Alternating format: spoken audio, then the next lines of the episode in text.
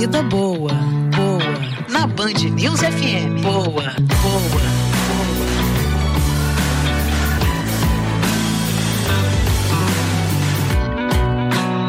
Aquela vitamina D, hein, Mariana Procópio? Bom dia. Bom dia, Mário. Bom dia, Fran. Bom morning, dia. everybody. Tudo bem, Mari? Tudo jóia, gente. É, o assunto hoje vou tem como ser diferente, né? Trazer mais informações sobre Covid. E quem tem acompanhado, né, Mário, nossa conversa aqui, a nossa coluna há algumas semanas, tem percebido que eu tenho trazido algumas informações baseadas, de certa, de certa forma, numa experiência pessoal minha, assim como milhares de brasileiros eu enfrentei o vírus. E como muitos eu ainda travo uma batalha para entender alguns sintomas que continuam bem depois dos tais 14 dias.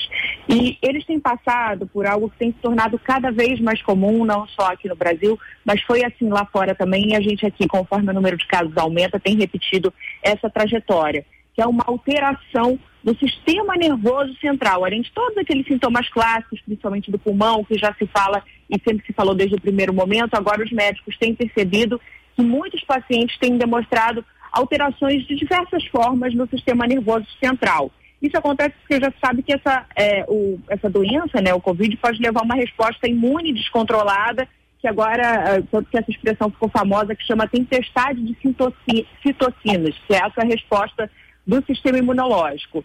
É, mas alguns estudos têm apontado que até 30% dos pacientes apresentam algum caso de alteração nesse sistema nervoso. O sistema mais comum, o sintoma mais comum tem sido a perda de olfato e a perda de paladar.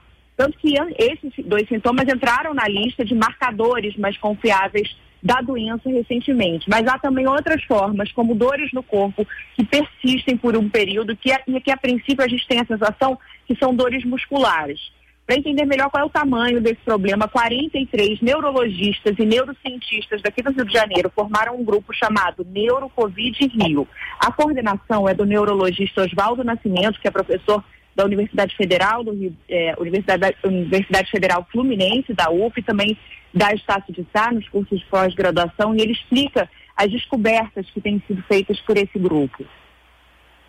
Até o momento, temos observado de importante as manifestações relacionadas à infecção, quer dizer, a toda a tempestade de citocinas, a reação imunológica do organismo, desenvolvendo a encefalites, encefalopatias, encefalomielites, ou seja, lesão do cérebro, medula e cerebelo, como também comprometimento de nervos periféricos, ou seja, os nervos cranianos, paralisia facial, comprometimento no nervo trigêmeo, né, que dá dor importante na face, também comprometimento de nervos mais longos nas extremidades, com dores nas pernas, dores nos braços, fraqueza associada ou não, que são as neurites e radiculites múltiplas.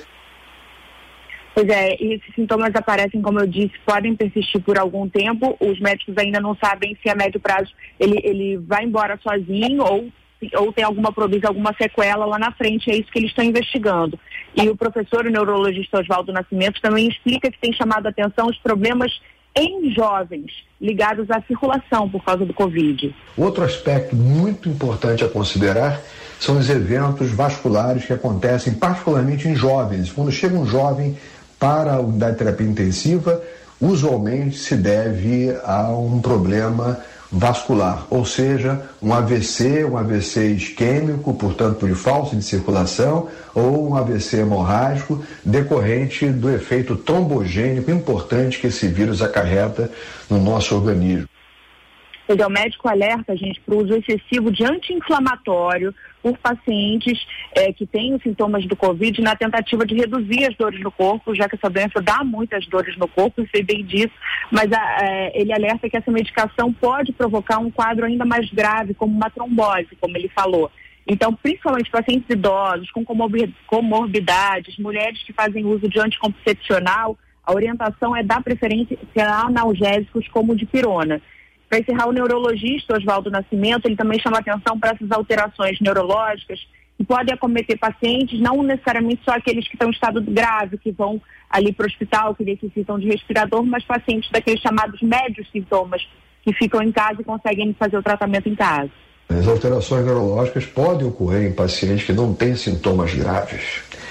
Assim, deve ser um número maior, certamente, porque não chega muitas vezes a se incomodar e nem faz um teste para o Covid-19. Eu gostaria de lembrar essas pessoas que têm, por exemplo, é, não sentem o olfato, o paladar no início de alguns sintomas mostrando um aspecto gripal, que devam fazer um teste sim é, sorológico ou até mesmo PCR-T para o vírus Covid. Afinal, você conseguiu fazer o teste? Como é que foi essa questão do paladar, do gosto, do cheiro, hein, Mari? Ih, gente, isso é outra novela, na outra coluna. é, eu perdi totalmente é, o paladar, fiquei alguns dias, os quatro dias, sem sentir cheiro e paladar, o que é estranhíssimo. Tenta comer um bife sem sentir o gosto do bife. Nossa. É muito estranho, é, é, é, é aflitivo.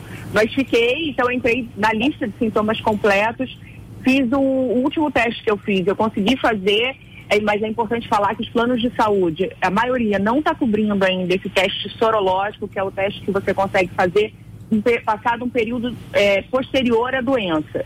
O que os planos têm coberto e têm entrado na lista dos planos é o chamado PCR, que é aquele da secreção, que você tem que fazer quando você está com o vírus ali ativo, bombando. Quando você está se sentindo mal, três, quatro dias depois de começar a se sentir mal, é o ideal para você fazer esse chamado PCR. Isso agora já tem entrado nos planos de saúde para quem tem plano de saúde, porque o sistema público é bem mais difícil.